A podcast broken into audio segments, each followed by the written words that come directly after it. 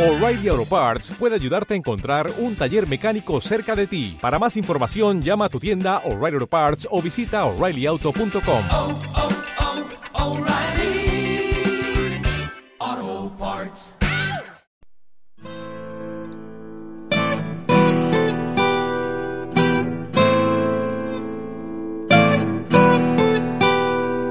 Arranca con salto Buenos días. Como ya sabéis, la Asociación La Barandilla tiene un proyecto en marcha durante todo el año titulado 12 meses, 12 sonrisas. El mes pasado estuvo dedicado a la depresión y este mes de febrero a las enfermedades raras. A lo largo de todo este mes iréis escuchando programas dedicados a este tema, por donde pasarán profesionales y afectados. No dejéis de escucharlos. Desde Conecta con nosotros les dedicamos una gran sonrisa. Bueno, de avanzar. Verás que los colores bueno, pues comenzamos un nuevo programa dentro de Radio labarandilla.org. Hoy están con nosotros Paquita, Fe y un servidor Ángel Antonio con nuestro técnico Andrés. Buenos días, chicos, ¿qué tal? Buenos Muy días. bien. Y sin más dilación paso a presentar a nuestro gran invitado, Fernando Corella García. Hola Fernando, ¿nos permites tutearte, por Por favor? supuesto, claro que sí. ¿Qué tal estás? Muy bien, encantado de estar con vosotros. Muchas gracias por tu, por tu gentileza. Nacido en Madrid en 1953, inició muy pronto, en los años 70, su actividad en el mundo del humor gráfico, la caricatura y la ilustración. Fue primer premio en el Campeonato de España de Humor Gráfico 1996, con Antonio Mingote de presidente del jurado, y actualmente es profesor universitario en el Centro Villanueva. Autor del libro La tauromaquia. Sí, me habéis escuchado bien. La tauromaquia. Ya nos lo aclararás más tarde, Fernando. Sí, claro que sí. Y miembro fundador de la Asociación del Humorismo Español. Colaborador en diversos medios y revistas. Ilustrador de carteles, cuentos, libros y barajas. También participa en conferencias, talleres y cursos sobre humor gráfico. Vamos, todo un, un portento. Bueno, no, es una. es, es que soy muy mayor. Me han pasado Bueno. muchas cosas, entonces las puedo contar. Gracias. Bueno, pues comenzamos la entrevista. Eh, ¿Influyó tu familia en tu arte como dibujante? Sí, sí, sin duda no. Eh, mi padre dibujaba muy bien, muy bien, muy bien. Eh, me pongo un poco sentimental porque precisamente el domingo eh, era el centenario de su nacimiento, el 2 de febrero del 2020 nació y lo tengo fresco, ¿no? Eh, mira, yo tuve la gran suerte, mi padre trabajaba muchísimo, muchísimo. Se marchaba por la mañana antes de que nos, levant- de que nos despertásemos y volvía a las 10 de la noche todos los días. En aquella época eh, se trabajaba también los sábados y algunos domingos. Pero yo tuve la gran suerte de que él estaba, eh, algunos domingos tenía que trabajar en una oficina y hacía una especie de guardia, por si ocurría algo, y tenía permiso para que fuésemos a acompañarle a alguno de sus hijos. Y yo me pasaba allí, pues esos domingos maravillosos, toda la tarde dibujando con él. Si no pasaba nada, si pasaba algo tenía o tenía alguna, algo, algún trabajo que hacer lo hacía, pero yo al lado estaba siempre dibujando. Y él fue el que me, el que me enseñó, pues eh, un poquito lo que, cuatro reglas sobre perspectiva, sobre las expresiones, sobre cosas muy básicas, ¿no? También sabía dibujar. Él, él dibujaba muy bien, muy bien, muy bien. Además, a mí me, me alucinaba que siempre dibujaba con bolígrafo y nunca se equivocaba. ¿no? Era- era, eh, pero y él tuvo la gran eh, habilidad, digo yo, de que algún domingo por la mañana que íbamos, antes estábamos hablando de algo de, de fútbol, ¿no? Por la mañana eh, nosotros íbamos eh, un domingo sí y uno no, casi siempre con unos primos, íbamos al, campo del Rayo Vallecano. Y entonces mi padre lo que hizo fue que me ponía detrás de la portería y yo tenía que quedarme cada vez que metiesen un gol eh, con la posición en la que estaban los jugadores, como quién había marcado, qué número llevaba, etcétera. Y cuando llegábamos a casa lo tenía que dibujar. Al día siguiente, en aquella época, había un periódico que se llamaba La Hoja del Lunes. Y compraba la hoja del lunes, veíamos la fotografía del gol y si eran, estaban los jugadores en la misma posición y el gol era como yo lo había dibujado, me daba una peseta. Y esa era mi motivación para dibujar. O sea, que en realidad sí, el- el- la habilidad, porque al final dibujar es tener un poquito de habilidad, pero muchas horas, dedicarle muchas, muchas horas. Y quien sembró la semilla fue mi padre, sin duda, de aquello. ¿Te hubiese costado, fue una ayuda, claro, el que tu padre fuese profesional también o dibujante? Mm, Sí, sí. Si él no hubiese estado de acuerdo, ¿habrías continuado con tu vocación? Yo creo que sí, yo creo que sí, porque eh, yo es que aconsejo a todo el mundo que tenga un que le guste, que dibuje. Entonces a mí me dicen, ¿qué se puede hacer? Digo, si es que esto es como todo, mira, callo. callo. Dibujar muchas, muchas, muchas horas, ¿no? Muchas horas, que te ilusione. Eh, para mí, eh, yo no, no, no entendería estar un día sin dibujar. No lo entendería. Fantástico, sí. Eh, ¿Cómo compatibilizas tu profesión con tu afición? Eh, no, no, yo es que llevo ya eh, ocho años, porque habéis dicho antes que estaba de, de- de tutor en la Universidad de Villanueva.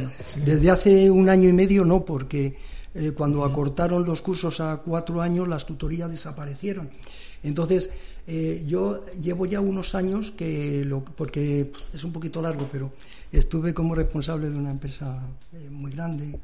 Y, y fue una época muy bonita, pero desde hace unos años eh, me autoprejubilé. Y, y me dedico solamente a, a dibujar y a hacer proyectos, eh, lo que habéis comentado, barajas que me encargan, cuentos infantiles, ilustraciones para libros, eh, más cosas, eh, carteles, eh, bueno, todo lo que sale. La verdad es que eh, no me da la vida, tengo mucho más trabajo del que puedo. Del que Vaya, puedo vaya. Que, bueno, realmente eh, tú tienes la suerte de que te has dedicado a trabajar en lo que querías, Sí, en tu vocación. Y, bueno, también te reporta beneficio económico para vivir el dibujo. Pues mira. bueno, lo que... Eh, sí. Es que lo de... Cada uno tenemos unas prioridades, ¿no? O sea, eh, yo estoy seguro de que hay colegas que han ganado muchísimo dinero y dibujando, porque ha, ha habido épocas en que funcionaba todo de una manera distinta y a lo mejor no les era suficiente. Y he conocido personas, eh, yo recuerdo que una de las, uno de los humoristas gráficos que más me, eh, me enseñaron y me, me ayudaron fue un mítico de la Codorniz que se llamaba Serafín. Serafín publicaba en la Codorniz, publicó, era, era un auténtico genio, un auténtico genio. Yo tenía 17, 18 años y, y le llamé un día. Cogí la guía de teléfonos que había entonces y le llamé y le digo y lo coge, cogió el teléfono y le digo Serafín, sí, yo soy Fernando Corella, yo quería dedicarme al humor gráfico, me gustaría que usted me aconsejase. Y me dice, ¿por qué me quieres, eh, por qué me quieres conocer? Y digo, pues porque para mí es usted un, un genio, tal y cual. Y me dice, pues ven, pero te vas a llevar una desilusión.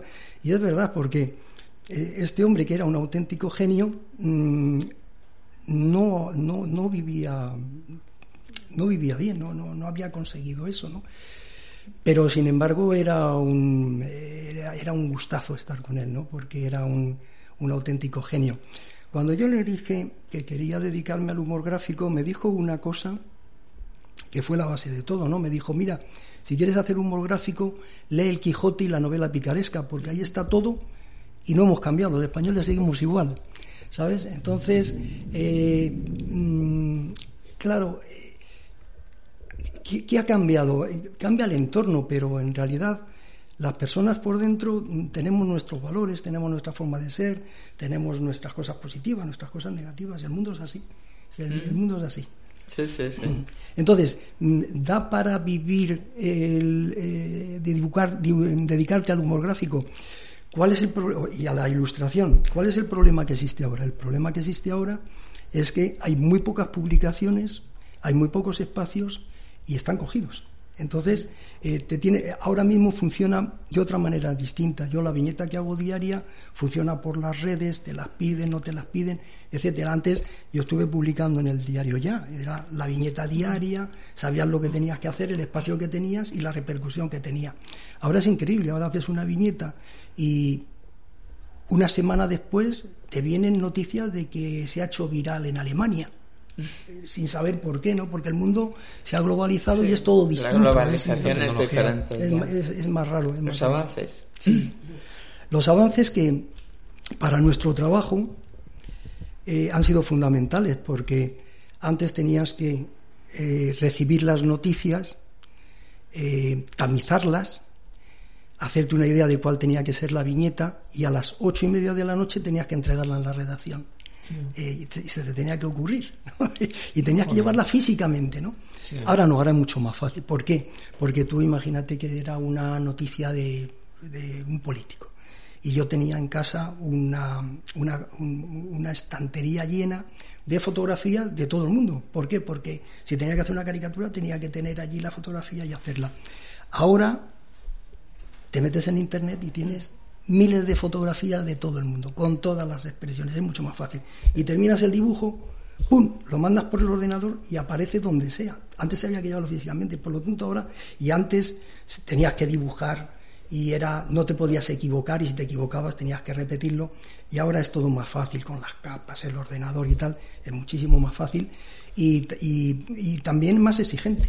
Entonces, todo, cada cosa tiene su pro y su contra. Tus referentes en el, en el humor, en el humor gráfico, nos has hablado de Serafín, de la Codorniz. Sí. Mm, ¿Tienes algún algún eh, humorista más idealizado así, Sí, sí, que sí, te ha marcado en tu en tu Sí, vida? sí, sí. Personalmente Serafín, personalmente Serafín, porque eh, fue con el que más eh, de tiempo estuve y era un personaje muy curioso, con sus partes buenas y sus partes malas, pero fue era un, un personaje eh, extremo, muy extremo, ¿no? Era un bohemio, un bohemio un poco extraño pero, pero al mismo tiempo un hombre eh, muy generoso conmigo. Me enseñó lo que sabía, yo se lo agradezco siempre. Como referente, para mí el referente es Mingote. ¿no? Mingote ha sido un hombre, o sea, pensar que alguien puede estar eh, casi 60 años haciendo una viñeta diaria a ese nivel, con esa perfección, ese dibujo eh, de trazo maravilloso que, que- tenía Mingote. Y luego además eh, era, era una editorial. El dibujo de Mingote era, te, explicaba lo que había pasado el día anterior. Después de Mingote, que los he conocido porque hemos coincidido también en, en la Academia del Humor, etcétera, eh, Forges. Forges ha sido un, un colega que, que se ha inventado un mundo, se inventó un idioma, se inventó una forma de dibujar. A mí me, me hacía mucha gracia porque Forges decía, los dibujantes los hay buenos, regulares y mantas. Y yo soy de los mantas. Y no, Bueno. y no es, y no No. es- no es verdad. Forges tenía un dibujo, él decía que era manta. eh, Yo soy un manta dibujando. No, no. Era el dibujo de, de Forges que se atreva alguien a repetirlo. Es imposible. Es, es una personalidad. Él me contaba que cuando él tenía era joven y le dijo a su padre me voy a dedicar a esto, yo no sé si, es verdad, me imagino que sí, si él lo contaba sería así. Le dijo a su padre, si te quieres dedi- dedicar a hacer humor gráfico, tienes que hacer un dibujo y ponérmelo a 15 metros. Y, yo, y que yo sepa si es tuyo o no es tuyo. ¿Por qué? Porque el padre, que debía ser muy listo, se dio cuenta de que para esto tienes que tener una personalidad. Tienes que ser que tu dibujo, solamente viendo tu dibujo, la gente diga, ah, pues esto es de Forges, o esto es de Mingote, esto es de Gallego y Rey, ¿no? Eh, es la personalidad del propio dibujo. Yo digo ahora sí, Pachi, son, son, son auténticos genios. Eh, y luego, eh, hace poquito he estado con, eh, estuve comiendo con, con Gallego y Rey, pues son dos genios, dos genios, son una capacidad de observación extraordinaria y un dibujo maravilloso. Nosotros veíamos Spitting Image. Sí. Ah, ¿Tú los veías? Sí, Yo me acuerdo que, que salía mucho, eh, bueno, me acuerdo particularmente de cuando salía Gorbachev, el muñeco de Gorbachev, sí. que con la calva, con Sí. una mancha que tenía aquí en la calva, pues firmaba los documentos. Sí. sí. Eh, ha habido, ha habido personas que han hecho auténticos personajes. Eh, yo tengo un, un amigo, Zulet, que publica en el correo, que hizo también unos mu- muñegotes, eh, que eso tiene un valor extraordinario, o sea, que, que tu caricatura o tu forma de ver a ese personaje supere al propio personaje, Es curioso, ¿no? Y luego también, ahora veo aquí, mira, tenemos aquí enfrente, en, eh, aquí a Mafalda, ¿no? Sí. Mafalda del gran Kiko, ¿no? De Kino, perdón, del gran Kino. Eh, Kino dice que, que, que Mafalda le superó. Mafalda, como personaje, le superó a él porque eh, Kino ha hecho libros maravillosos sobre la medicina, sobre la cocina, sobre, sobre miles de cosas, pero todo el mundo le reconoce por, por Mafalda, ¿no? Y es más, y, y claro, él se sentía un poco frustrado, de, pero, pero claro, y es que Mafalda ha sido, es, es, no ha sido, es, es un icono tan enorme que es superior a generaciones. O sea, yo tengo, yo tengo nietas que se identifican con Mafalda y, y cada personaje de Mafalda era un, eh, ¿cómo diría? un grupo de, de, la escala social, ¿no? Pues era eh, Mafalda era una soñadora, etcétera, etcétera, Susanita, Manolito, cada uno era, era un, una parte de la sociedad. Y él encontró esa clave que, que es muy difícil, ¿eh? Es sí. muy difícil, o sea, crear una, un personaje que trascienda de esa manera y, claro, que, que, no le guste la sopa, que le gusten los Beatles. Todo el mundo sabía lo que le... Porque, porque de alguna manera te identificabas con el personaje, ¿no? O con uno o con otro, ¿no? Curioso. ¿Y cómo surgió la idea de hacer una baraja conmemorativa de la historia de la monarquía española? Pues... Pues eso fue porque fue cuando, cuando el rey Juan Carlos abdicó y, se proclamó Felipe VI. Eh, hay una asociación de, de coleccionistas de naipes, Sescoin, que todos los años hacen una baraja eh, de, de, algún tema. Por ejemplo, este año, que todavía no la he empezado, eh, tengo el encargo de hacer la de una baraja sobre el Carnaval de Venecia porque es, eh, eh, creo que va a ser una baraja muy espectacular, muy, muy cromática, con muchos colores, muy llamativa, etcétera. Este año, ese año, pues mm, eh, dijeron, oye, el, ¿cuál es el evento más importante que ha habido este año? Pues sin duda alguna la, la, la abdicación de Juan Carlos I y la, y la, proclamación de Felipe VI. Y entonces, ¿por qué no hacemos una baraja de, sobre la monarquía española? Y claro, a mí ahí se me creó particularmente creo que es el trabajo más interesante que he hecho en mi vida. Particularmente. Ese. ¿Por qué? Porque mira, las barajas de cartas tienen una estructura que no puedes cambiar. Es decir, tienen que ser 40 cartas. Eh, aunque yo metí cuatro comodines, que no es real, en la baraja española no hay comodines, pero yo metí cuatro comodines. Pero tenía que ser que los reyes fuesen por orden, que en las sotas siempre cayese una mujer y que en los caballos fuese un caballo. ¿eh? Sí. Entonces, claro, yo empecé con los reyes católicos, ¿no? Pam, pam, pam, pam, pam. ¿Qué problemas tuve? Pues el, el, la carta más complicada que tuve fue la del rey eh, Juan Carlos I, porque me caía en el caballo de bastos. Entonces, ¿cómo representas a Juan Carlos I con, como, con un caballo. Era muy difícil, ¿no? Porque nosotros en esta, todos los demás sí, porque por ejemplo, eh, casi todas las cartas están basadas en dibujos que yo hice sobre la imagen que tenemos de cuadros del Prado, de cuadros históricos, de los reyes, etcétera. Con Juan Carlos I tenía ese problema. ¿Cómo lo salvé? Que para mí fue la, que es la carta más importante que tiene la baraja. Pues poniendo detrás del rey el caballo de Guernica, como que habíamos superado la época de la guerra civil, ¿no? Eh, por lo tanto, en cada carta hay un proceso creativo, además de que tienes que ser totalmente, eh, tiene que, eh, tienes que ser muy cuidadoso con los detalles. Eh, tú no puedes poner un sable del siglo XVI en una, en una, en una carta del siglo XVIII, porque no, no, o sea, una espada del siglo XIV, no, no puedes, no puedes, tienes, tienes que ser, tienes que llevar toda rajatabla, cómo vestía el monarca, eh, que, cuáles eran sus atributos, que llevaba, si llevaba la banda de un color, si la llevaba de otro y tal. Por eso elegiste, perdón, los oros y copas eh, en los Austrias. Sí. Y las espadas y Exactamente, en, porque en la Borbones. Cro ¿no? Cronológicamente yo tenía que, que, diseñar la baraja y lo que hice fue que los oros eran los Austrias, eh, oros y copas Austrias, espadas y bastos los Borbones. Y luego puse como dos, dos comodines con los dos reyes que no eran ni de una, ni de una casa ni de la otra, que era eh, José I Bonaparte y Amadeo de Saboya, que tampoco uh -huh. pertenecía a esos, son dos comodines. ¿no? Eh, había que encajarlo todo y yo creo que la baraja quedó muy redonda, es una baraja que está, que está agotada, pero para mí es uno de los, quizá el trabajo más meticuloso que, que he realizado en mi vida porque fue, fue lo hice con mucho cariño y me divertí mucho. Sobre todo, me divertí mucho haciéndolo. Qué bueno. Luego he hecho, hice otra baraja de Hispania eh, con los 40 personajes más importantes que había en ese momento. También los separé. Los oros eran eh, personajes de la sociedad, copas deportistas, espadas artistas y bastos políticos. O sea que cada, cada proyecto tiene detrás un trabajo de, de información, de, de documentación importante, ¿no? También ahora estamos ahí pensando que después de la- última es posible que haga una sobre la Guardia Real, sobre los uniformes, sobre los uniformes de la. Guardia Real. Oh, sí.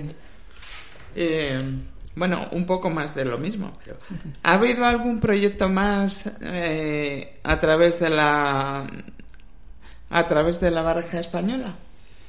Sí, bueno, es- esto que estoy comentando continuamente. Has sí, hablado de lo de sí. Hispania, pero en concreto Claro, de tus antepasados, iPad. de tus antepasados, ¿has mm, hecho alguna...? De- de- bueno, sí, pu- pero eso fue un capricho, vamos a ver, es que eso fue un capricho. Eh, eh, mi madre nació en una, en una zona eh, que para mí tiene un encanto especial, que es Ciudad Ducal, en las Navas del Marqués. Entonces, en, en- en ese, en ese sitio, ese sitio nació porque hubo un personaje extraordinario, que fue la duquesa de Medinaceli, Ángela María Pérez de Barradas. Ella llegó allí, se enamoró del espacio y lo que hizo fue un eh, quiso eh, crear allí un entorno a su medida. Creó una fábrica de resinas en aquella época. Estamos, hablando de 1850, 1860. eh, la, la aristocracia era muy difícil que, se dedicasen a montar negocios y a, crear puestos de trabajo, etcétera. Y esta mujer creó ahí una resinera que, con la que duplicó el, el número de habitantes en la zona porque en aquella época había mm, poco trabajo y fue como un efecto llamada, ¿no? Y a, a raíz de aquello lo que hizo fue crear todo un mundo alrededor de eso, ¿no? Creó un chalet, creó un lago, creó un parque, eh, hay una atalaya que eh, se dice que es de la escuela de, de Eiffel, etcétera, ¿no? Eh, creó ese entorno y, bueno, por, por pura casualidad, mi bisabuelo fue el cochero de la duquesa. Y entonces, eh, Sí, sí, sí. allí iban grandes personajes, pues estamos hablando de Emilio Castelar, eh, gente de aquella época, no Yure, etcétera. Jolín. Y todos los trayectos desde el apeadero del tren hasta el chalet, pues había muchas conversaciones que se oían y aquellas conversaciones pasaron de padres a hijos, esas historias. Yo no quería que se que se que, que se quedasen en el olvido y por eso he hecho una baraja hice de, de- de la historia de Ciudad Ducal y también un cuento infantil para mis nietas, ¿no?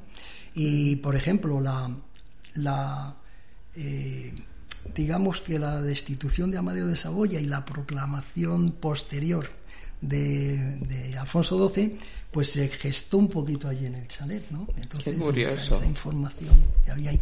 Y por eso hice una... Pero eso fue un capricho, fue un capricho personal para...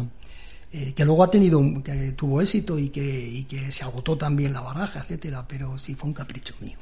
¿Mm? Eso sí, ninguna. Eh, también le pidieron hacer una baraja del Atlético de Madrid, Sí, de los sí, jugadores. la hicimos, la hicimos, la hicimos. Eso bueno, fue- De todos. ahí. Eso fue el, el año el año que el, Re- que el Atlético de Madrid ganó la Copa del Rey en el Bernabéu.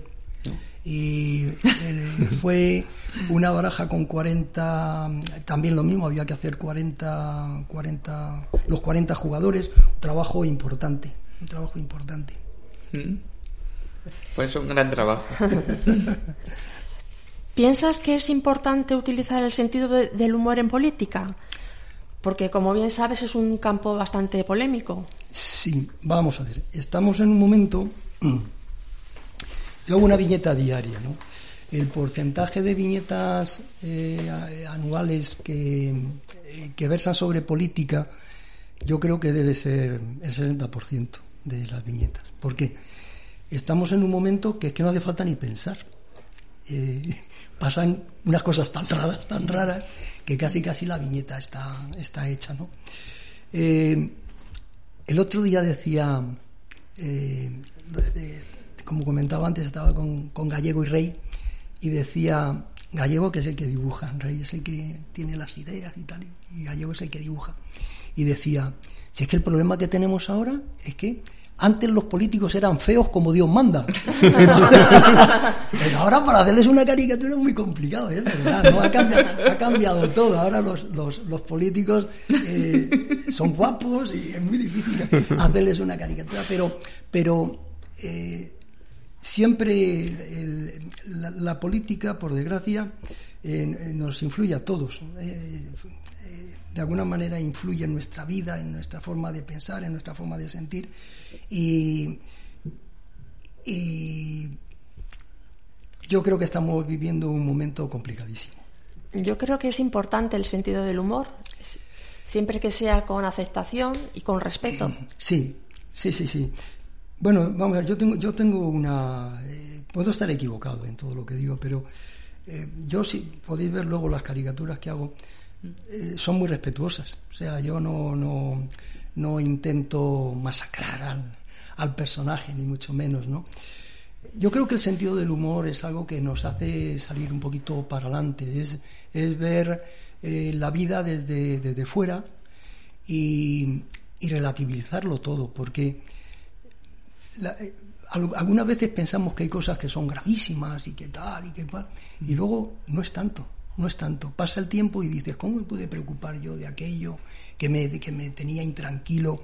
Y luego al final no, no ha pasado nada, ¿no? El humor yo creo que te ayuda a eso, a, a, a relativizar las cosas. Pero, eh, nosotros hemos visto un dibujo en el que un dibujo tuyo en el que sa- sal- sale Albert Rivera Sí. con un euro- el eurodiputado Javier Nart y otro es compañero suyo de, Ja- de Albert Rivera que dice cuidado que, que os que queráis a la derecha o no sé qué Sí. fue cuando. Eso fue el año pasado, creo. Eh, sí, hubo un momento en que. eh, se, eh, yo, yo vi que el, que el giro que podía. que estaba dando Ciudadanos eh, era, era, era peligroso para, para, para su partido, ¿no? Porque.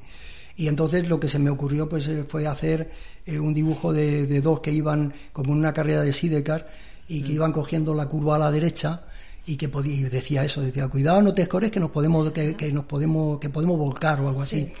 Por desgracia luego las, las, las elecciones eh, me dieron la razón, ¿no? Que volcaron, volcaron, o sea, pasar de 53 diputados a 10 diputados fue un batacazo enorme, ¿no? Bueno, eh, ¿para qué me sirve hacer? Yo todos los años hacemos un recopilatorio que lo llamamos los chispazos de Corella, que es el anuario, ¿no?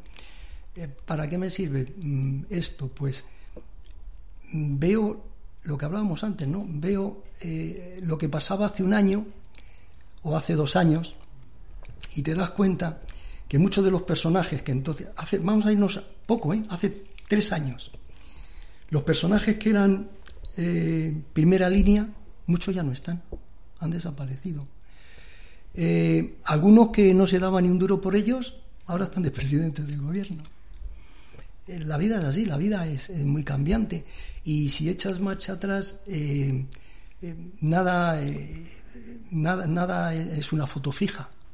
Todo va cambiando, todos nos vamos adaptando.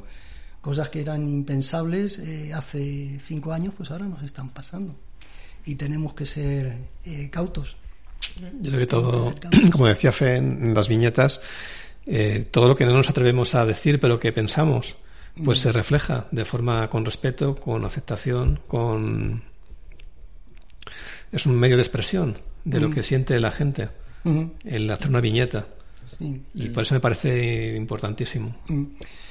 Vamos a ver, mira, eh, co- con las viñetas nunca sabes eh, qué va a pasar con ellas, ¿no? Por ejemplo, yo el año pasado, el año pasado, yo creo que fue el año pasado, se me ocurrió hacer una viñeta que yo, de las más sencillas que quizás que he hecho, ¿no? Que era una señora que llegaba al, a pagar al supermercado y estaba allí la cajera y decía la señora, decía, he tenido que comprar eh, la, leche en botella de plástico, el no sé qué, eh, todo estaba en plástico tal y cual, y al final vengo aquí y me dicen que tengo que pagar una bolsita de plástico porque estoy perjudicando el ambiente. ¿no? Era, era, era, era una cosa relativamente sencilla. Bueno, pues unos meses después mm, recibo un correo desde Alemania Mm. diciendo que si podían utilizar esa viñeta para una campaña a favor de que no se consuma plástico, ¿no? A mí eso me sobrecoge. ¿Hasta qué punto una idea sencilla que tienes en un momento, la repercusión que puede tener? Es, es, es curioso, ¿no?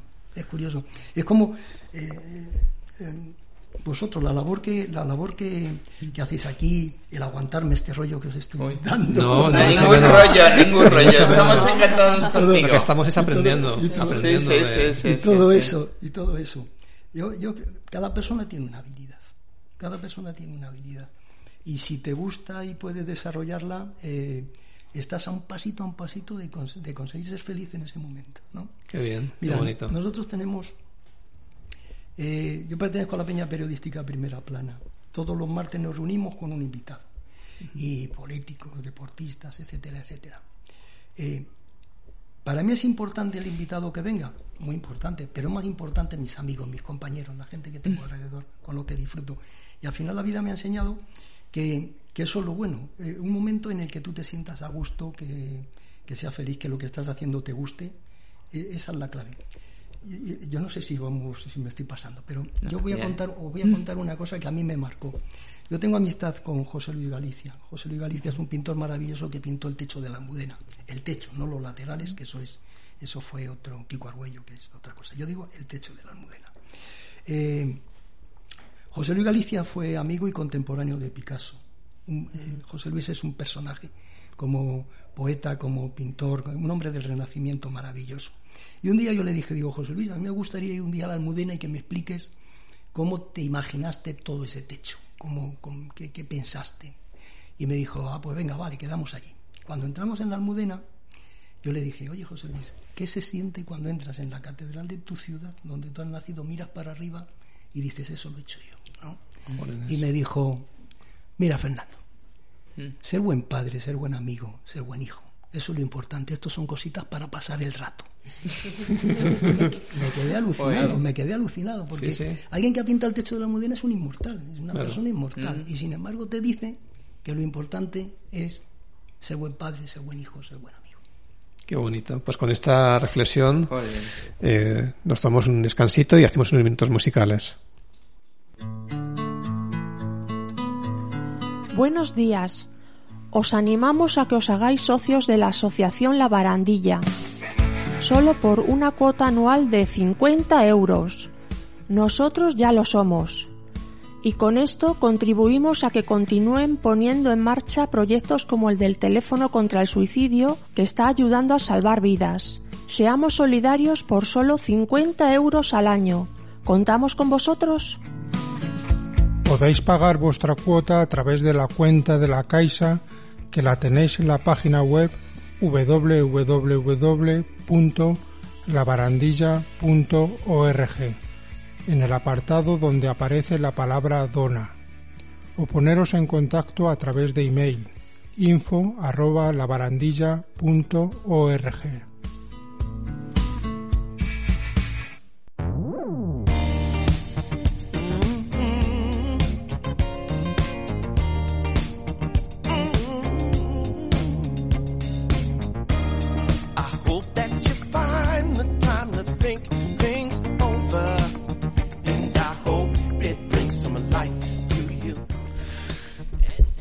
Eres miembro fundador de la Asociación de Humoristas Españoles Asume. ¿Cómo te surgió la idea y cuáles son vuestros objetivos? Bueno, la idea es porque hace, hace muchísimos, muchísimos años eh, yo publicaba en una revista que se llamaba Zona Norte, hacía una viñeta, una revista eh, semanal creo, en aquella época. Y ahí empezó, empecé ahí compartiendo página con Pepe Villuela. Pepe Villuela eh, hacía media página y yo, y yo mi viñeta arriba. eh. Cuando él empezaba, yo me acuerdo que le hice una viñeta que se le veía con la escalera en- al principio, él salía y decía, y yo le puse en la viñeta, nadie ha llegado tan alto cayendo por una escalera. ¿no? Era- Ha venido a nuestro programa también. Sí, Sí, sí, un personaje- ah, es, es extraordinario. Sí. Pepe es, es un personaje extraordinario. Bueno, pues en esa revista, Zona Norte, también eh, es- eh, mm, publicaba en esa revista, pues que vosotros sois muy jóvenes, pero en aquella época había un personaje, un- una persona eh, muy muy popular, que era el padre Mundina, que era el, el- Sí, de, Ah, la- sí, ¿lo sí, de las plantas y todo De las aquello. plantas, de y estaba también, sí, estaba también, eh, y estaba también Tony Antonio, que hacía una, una página de humor con personajes que él había conocido, etcétera. Y de, de- de- de- de aquella época, pues con Tony he tenido una amistad, eh, tenemos una amistad eh, total, total. Somos, amigos, muy amigos. Y, un día me llama y me dice, oye, que se me ha ocurrido la idea de crear una asociación de humoristas y tal, cuento contigo. Y le dije, oye, pero es que, porque siempre ha estado un poco separado el, humor de cortina, que es de- decir, de los humoristas que, actúan en teatros, en, en directo, etcétera, al humor gráfico, que es otro mundo mm, distinto, ¿no? Más, eh, más serio, quizás, más reflexivo, es distinto. Y yo le dije, ¿pero tú crees que, que yo encajo ahí? Que sí, que sí, que sí, tal. Y estuvimos allí, pues yo recuerdo que estaba, que estuvimos Mano Local, eh, Tony Antonio Bigote Rocé, de no sé, cinco o seis, y, y- y montamos esta, esta asociación que la base es, eh, que- la idea es dignificar el humor, ¿no? Eh, que, que el humor eh, eh, se tome en serio, quizás, ¿no? Eh, porque detrás de, eso que nos divierte, y yo creo que les tenemos, mm, les tenemos que pagar un, un peaje por todas, a todas esas personas que nos han hecho reír tanto y que nos han hecho disfrutar tanto, ¿no? Y, y volvemos a lo de antes, hay personas que, que les ha ido bien y a personas que no les ha ido tan bien y ahí yo creo que la asociación está para eso, para ayudar, para... ¿Reivindicáis algún, al- algo que echéis en falta en la sociedad o de- desde el punto de vista de la solidaridad? Mira, eh, Tony, Tony Antonio es, eh, no, no para, no para, siempre está haciendo cosas, partidos solidarios, festivales, etcétera, etcétera. Yo creo que todo lo que podamos hacer es poco. A mí cada vez que me llaman me dice, oye, que un cartel para no sé qué, pues pum, Eh, que vamos a hacer un libro sobre, eh, sobre Chiquito de la Calzada para, porque le queremos hacer un monumento y necesitamos eh, veintitantas caricaturas de la gente que va a escribir en el libro. Por supuesto que me- no solamente no, no, no me puedo, no me puedo negar, no solamente eso, es que me apetece hacer cosas que puedan contribuir a algo mm, para homenajear a estas personas. ¿no?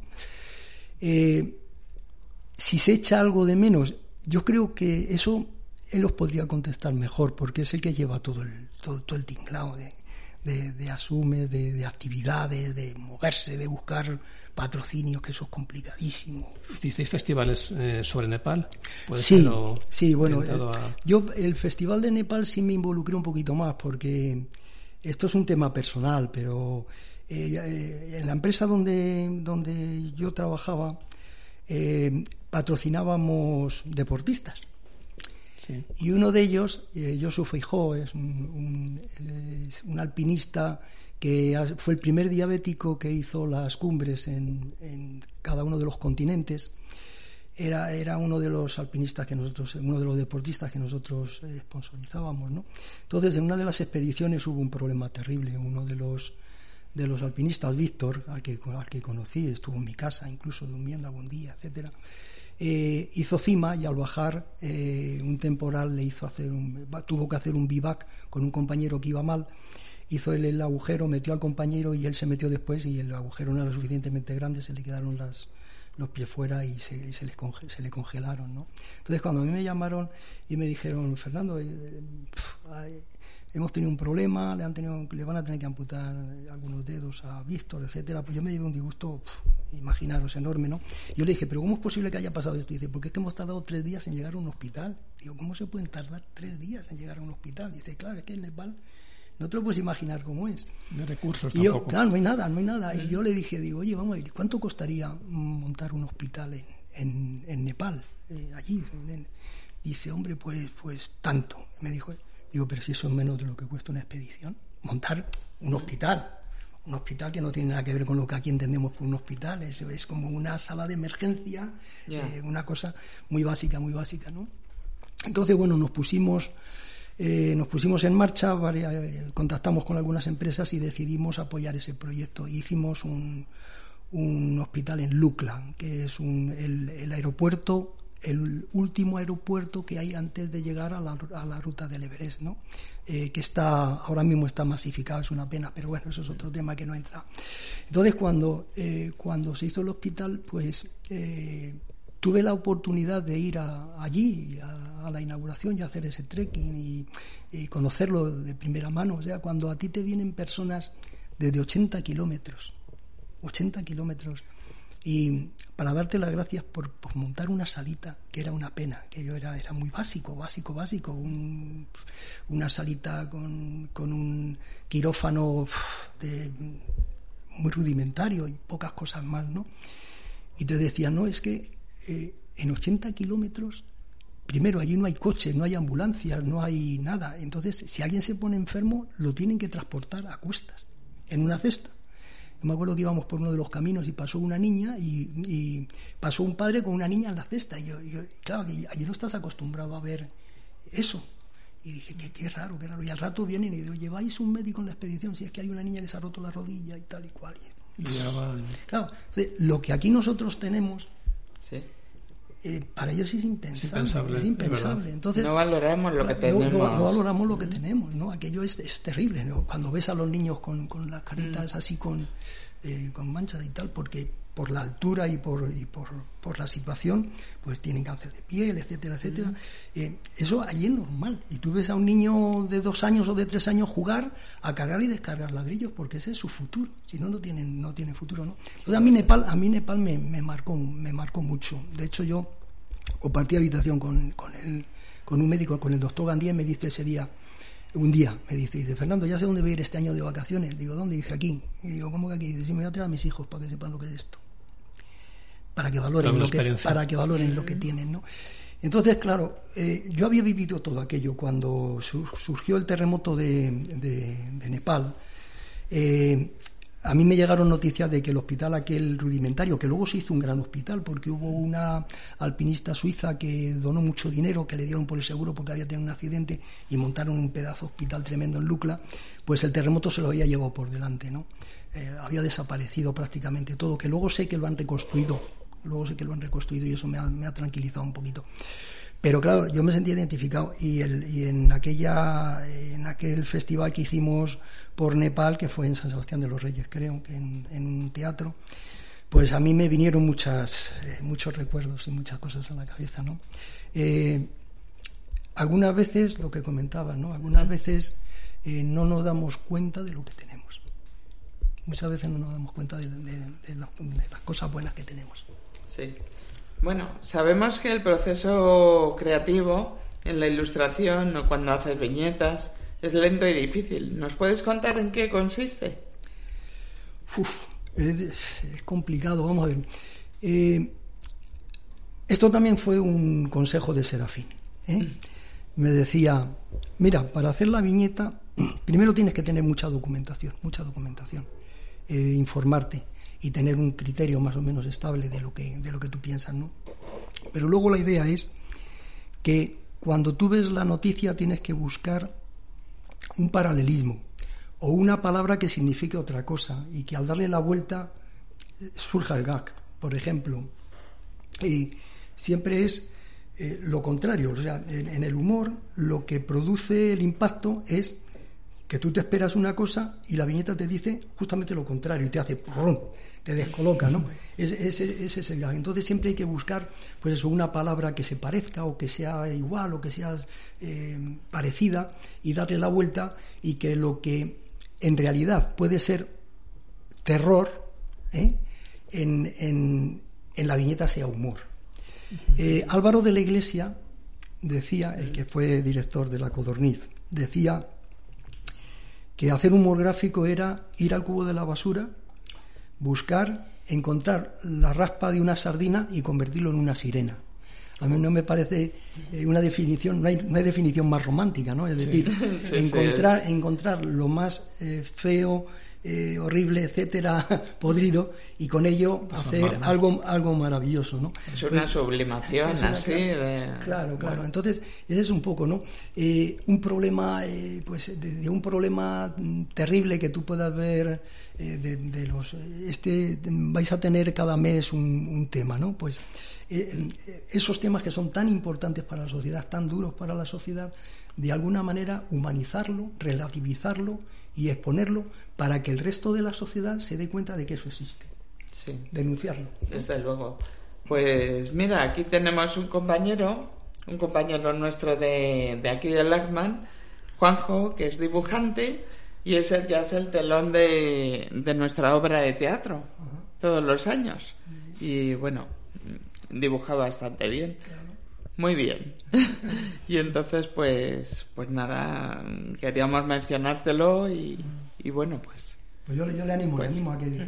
a sí, que sí, a mí- seguir, a seguir. A mí cuando me dicen, no, tengo un- una, una nieta o tengo un hijo o tengo no sé qué, un niño pequeñito que, que dibuja bien, yo siempre digo que no lo dejen, que no lo dejen, porque mira, a mí las satisfacciones que me ha dado el dibujar, las, las personas que yo he conocido por dibujar, y es... eh, cada uno tenemos una habilidad, ¿no? Eh, Entonces, yo, yo he conocido personas que ni me podría imaginar, ni me habría podido imaginar.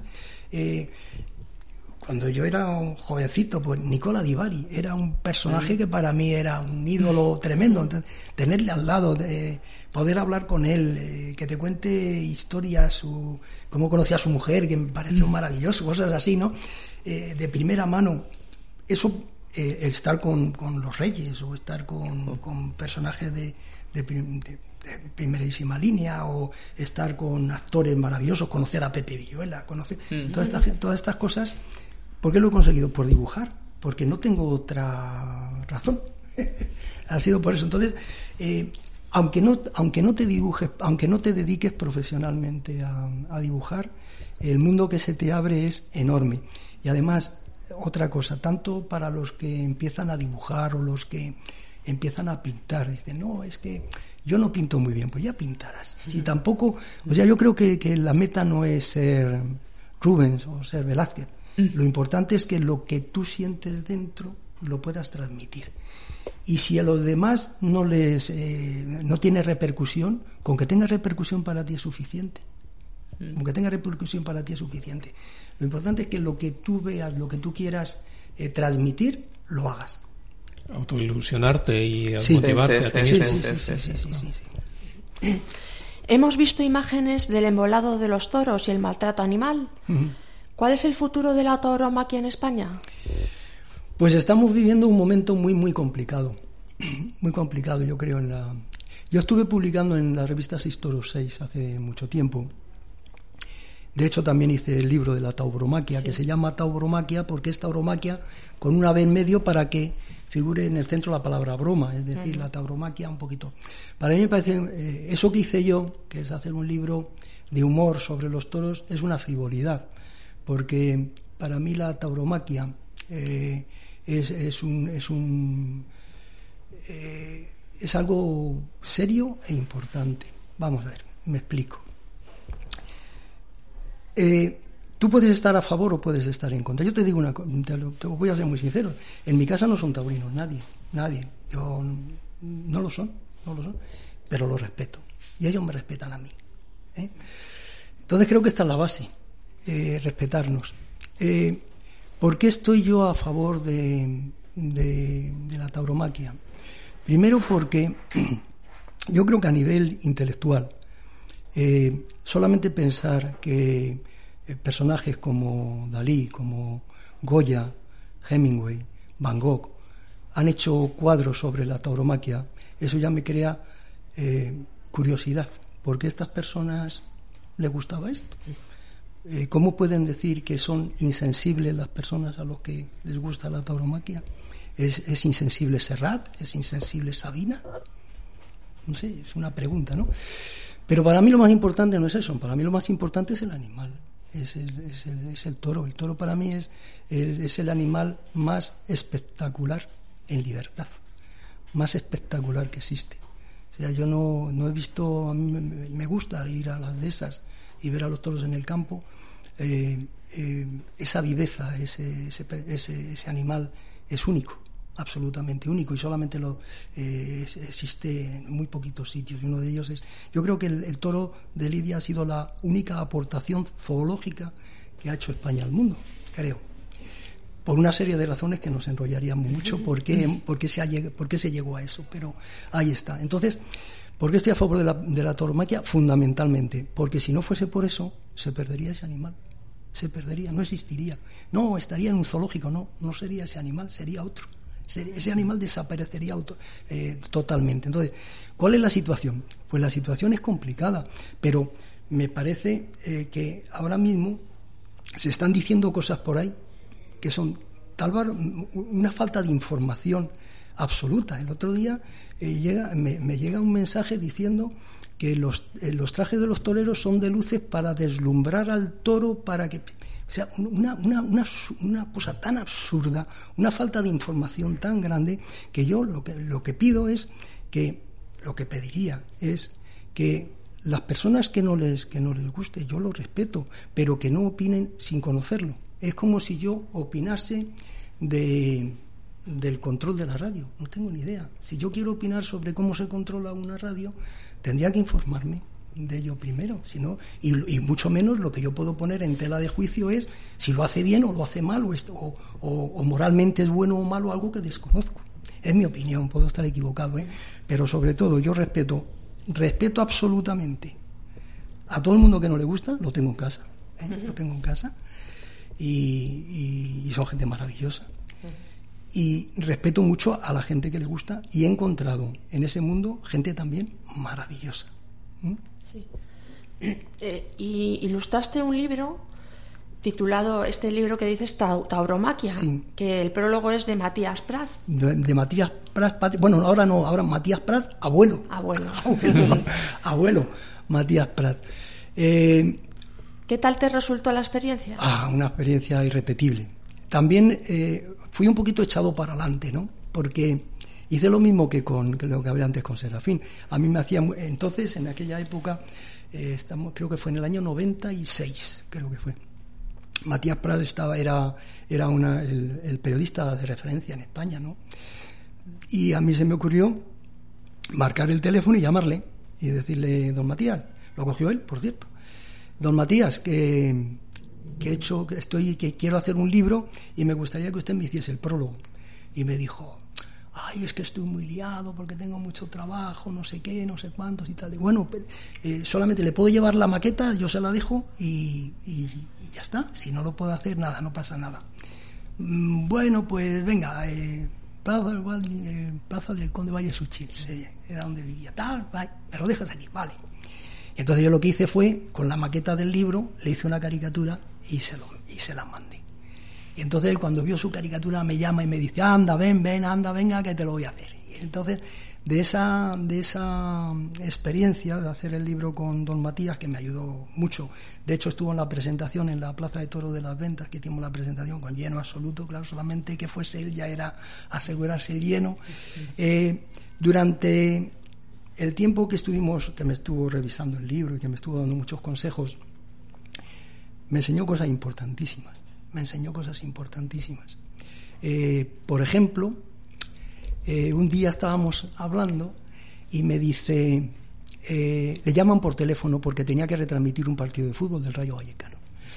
Y, y me dice, Fernando, ¿tiene mucha prisa? Digo, no. Dice, pues vente que vamos a ir al estadio no sé qué, no sé cuántos y tal. Era entre semanas. Y fuimos ya estaban entrenando. Entonces, don Matías se enteró, sin tomar nota de nada, se enteró pues de quién eran los jugadores, en qué equipos habían jugado, si estaban casados, si no estaban casados, todo, todo, todo, todo. Y durante la retransmisión del partido, pues lo iba diciendo, fulanito, qué tal, que no sé qué, que cuánto. Y entonces, cuando termina, yo le llamo y le digo, don Matías, me he quedado impresionado, no tomo nota de nada y ha utilizado en la retransmisión todos los datos que tenía de, de los jugadores y tal. Y me dice, mira Fernando, si tú quieres ser bueno en tu trabajo, trabaja ocho horas. Pero si quieres ser el mejor, tienes que hacer una milla más. La milla más es lo que había desde casa hasta donde teníamos la información. A mí aquello me marcó. Yo eso se lo enseñaba a mis hijos, se lo enseñaba a todo el mundo. ¿no? Si tú quieres ser en tu, bueno en tu trabajo, trabaja ocho horas. Pero si quieres ser el mejor, tienes que dar un poco más de lo que se espera de ti. ¿eh? Esa- ese, ese era el mensaje. Qué buenos consejos. Y además él retransmitiendo, vamos, me lo contaba mi padre y eso, que retransmitía de tal manera que es que parecía que estabas en el campo ahí viéndolo. Sí. O sea, bárbaro. Él, él me contaba cosas maravillosas, ¿no? Porque, porque yo me acuerdo que le dije un día, yo es que disfrutaba con él una barbaridad. Y le digo, claro, él había conocido personas, y la- las personas más importantes del mundo, las había conocido, las había entrevistado. Y, entonces eh, le digo, don Matías, mm, yo le puedo preguntar cosas de, cualquier cosa. Me dice, menos de política, de todo. menos de política, de todo. Entonces, claro, te contaba, eh, pues, eh, cómo él, cuando retransmitía partidos de fútbol en Hungría, iba él solo con un billete, con un billete de avión, llegaba allí, tenía que comprar, él llevaba, llevaba un micrófono que era suyo y tenía que comprar, tenía que ir al campo, ver lo que había desde donde él tenía que estar hasta el primer punto donde pudiese enchufar, comprar el cable en una ferretería, montarse aquello, patatín, patatán y sacarse la entrada. Y no, dice, y ahora claro, vamos a retransmitir y vamos con un autocar con un no sé qué, 50 personas, patatín, patatán. Entonces, claro, te hablaba de una época donde todo era distinto. Es un poco como lo que pasa ahora. Ahora todo es distinto. Todo es distinto. ¿verdad? Todo va tan rápido. Como decía Ágila, decía, decía, lo importante no es la bala, sino la velocidad que trae. ¿no? Esto, esto es lo mismo. Aquí, aquí el problema no es, no es los cambios, es lo rápido que se producen los cambios. ¿no? Sí, Que nos tenemos que vamos adaptar. demasiado rápido Nos en tenemos todo. que adaptar, Hay adaptar, que parar un Sí. poquitín. Y Sí, es- sí, sí, sí. Eh, ¿Qué querías aportar eh, con tus ilustraciones en la publicación El Toro Padre? Bueno, esto fue una esto fue un proyecto del Club Internacional Taurino, eh, un, buen, amigo mío, Luis Fraile y, Muriel, que es la presidenta del, Club Internacional Taurino. Ellos lo que querían era eh, explicar eh, de una manera muy, muy, muy sencilla cuál es la razón de ser de, de- de- del toro, del toro, ¿no? Y, a Luis Fraile, que fue el que, hizo el guion, el preguión, de- eh, pues se le ocurrió eso, contar la historia de, un becerro desde, que nace, ¿no? Y, y- y por qué, y por qué, eh, y por qué pasa lo que pasa, y por qué, y cómo vive, etcétera, etcétera. Y ha sido un cuento que, que ha tenido una repercusión enorme, o sea, se han, se han vendido miles, miles. Bueno, se han vendido, no, porque casi todos, esto hay que decirlo, ¿eh? Esto hay que decirlo. El, el Club Internacional Taurino ha regalado, ni se sabe, ni se sabe, habrá regalado miles. Y, y, se, y se siguen, en- se siguen eh, comercializando este, este cuento. Es un cuento muy sencillo, me parece que tiene 18 páginas o algo así. Es muy sencillo y es muy para niños. ¿no? Pues eh, nosotros también pues estamos haciendo un cuentacuentos Ajá. aquí para niños que se llama La Piedra Azul. Y bueno, habla de cómo superar las adversidades de la vida, que la vida, la piedra se va enfrentando a situaciones difíciles y consigue superarlas e incluso regenerarse. Y bueno, pues esto es para motivar, para que la gente no desespere, que hay un camino y, y puedes llegar, no hay que pararse. Eh, Fernando, Eh. ¿cuáles son tus pasiones, además de Sí, la parte del humor gráfico? Mi familia. Mi familia. Mira, nosotros tenemos en casa una norma y es que eh, todo lo, yo tengo cinco nietas. Nietas. Mi hijo mayor tiene tres y el pequeño tiene dos. Son cinco nietas. Entonces, eh, todos los miércoles eh, yo voy a recoger a tres, mi mujer va a recoger a dos y comemos los siete juntos. Ay, qué Todos los miércoles, todos los miércoles. ¿Por qué? Por dos razones. Primero, para disfrutar de ellas. Y segundo, porque queremos mantener el vínculo entre las cinco primas, que, se- que se vean todas las semanas y que ese vínculo maravilloso que tienen se mantenga. Y también porque, porque queremos, mm, eh, queremos eh, disfrutar esa maravilla que es el, el poder sentir eh, con cómo pasa la vida con los tuyos. Es decir, se están haciendo mayores muy rápido, demasiado rápido, y todo lo que pueda eh, estar con, con ellas lo, lo- tenemos que hacer lo que sea por estar con ella. Porque, porque creo que la vida hay que disfrutarla cada minuto, cada vez que tengas una posibilidad, cada vez, si algo te hace feliz, si algo eh, te, te hace disfrutar, mm, tienes, que intentarlo, tienes que intentar exprimirlo. ¿Te apetecería hacer una pequeña demostración de tu arte? Eh, Nos, nos encantaría cons- conservar esta pequeña muestra para recordar esta entrevista. Una hoja, si Vamos. quieres. Ahí hay una hoja, sí. Sí. vamos. Tenemos aquí una... Bueno, es un poco El material- rudimentario, El pero material es un poco... No, no te preocupes, no te preocupes. Yo vengo armado, vengo armado. Sí.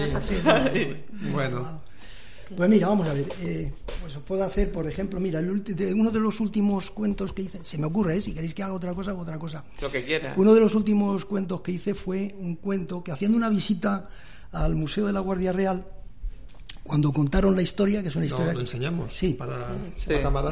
Es una historia que tiene más de más de 100 años, más, más de mil años, perdón.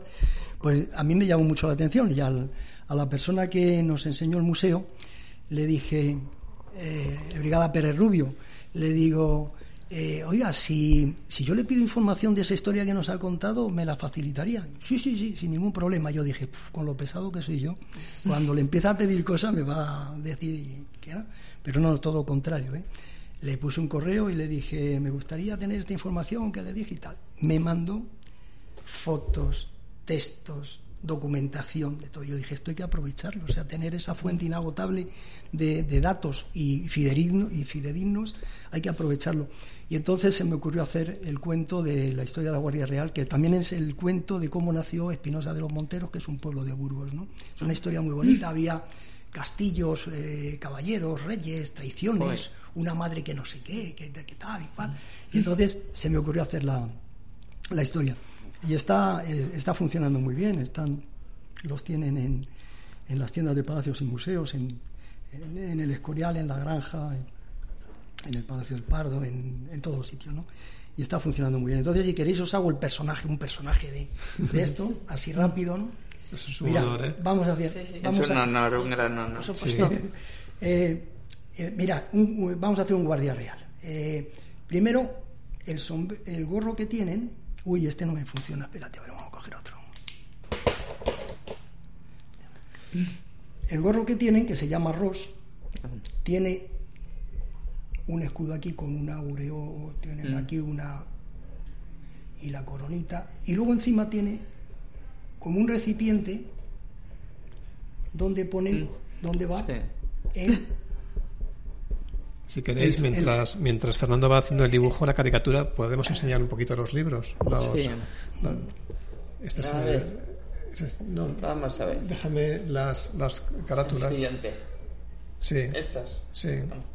Este es así, nació Ciudad Ducal, que es de, de la ciudad de, de la madre de Sí, sí, Fernando. mi madre, Mm. mi madre. Como Uy, muy bien, si queréis conseguirlos, están casi agotados. mm, Suelen editarse casi a finales de Navidad, ¿verdad? No, no, no, eso es, ese es el, el, El el anuario, el anuario. No, el, el cu- el cuento, el cuento, si alguien lo, lo quiere tener en editorial, Eride- la editorial se llama Eride, Edide. Eride y ahí tienen. Bueno, así muy. Y tienes ahí uno muy bueno, que es de Así nació San Sebastián, Sanse. Sí, San Sebastián. Ahí está, Paquita. Este. Este, el anterior, el que está debajo del anuario, por Ah. favor. Sí, este ya lo he enseñado. Ya lo has enseñado, ¿verdad? Sí, sí, sí, sí. sí. Eso es porque. Y aquí hay otro. A ver, perdón. De las naves del Marqués. a la cámara. Sí. Ese es el último que hemos hecho, el de las nuevas de Mosca Mm. que hicimos este año. Y el de, el de, San, los- Seba- el de San Sebastián de los Reyes es que Sí. yo, yo estuve viviendo allí Y aquí un de tiempo. la ciudad ducal.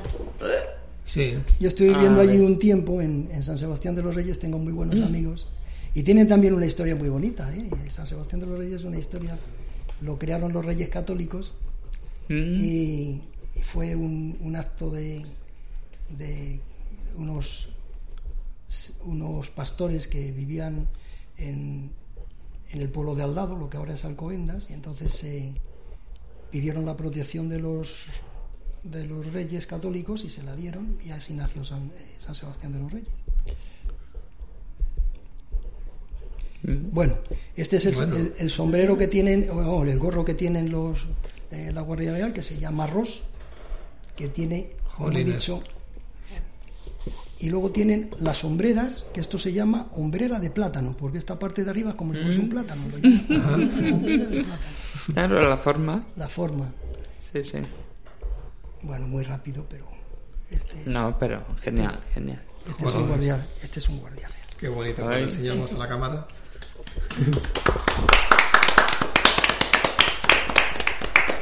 ¿Se ha visto Andrés? Sí. Bueno, Eh, Luego lo, termi- luego lo terminamos, lo sombreamos. sí. Bueno, sí. pues, pues el tiempo, el tiempo, Ay. si nos permite Andrés, ya no da para más. Pues, pues muchas gracias por tu Muchísimas arte. gracias. Y por tu ha sido un placer inmenso de Gracias. tenerle aquí con nosotros, Gracias. la verdad. Gracias Genial, genial.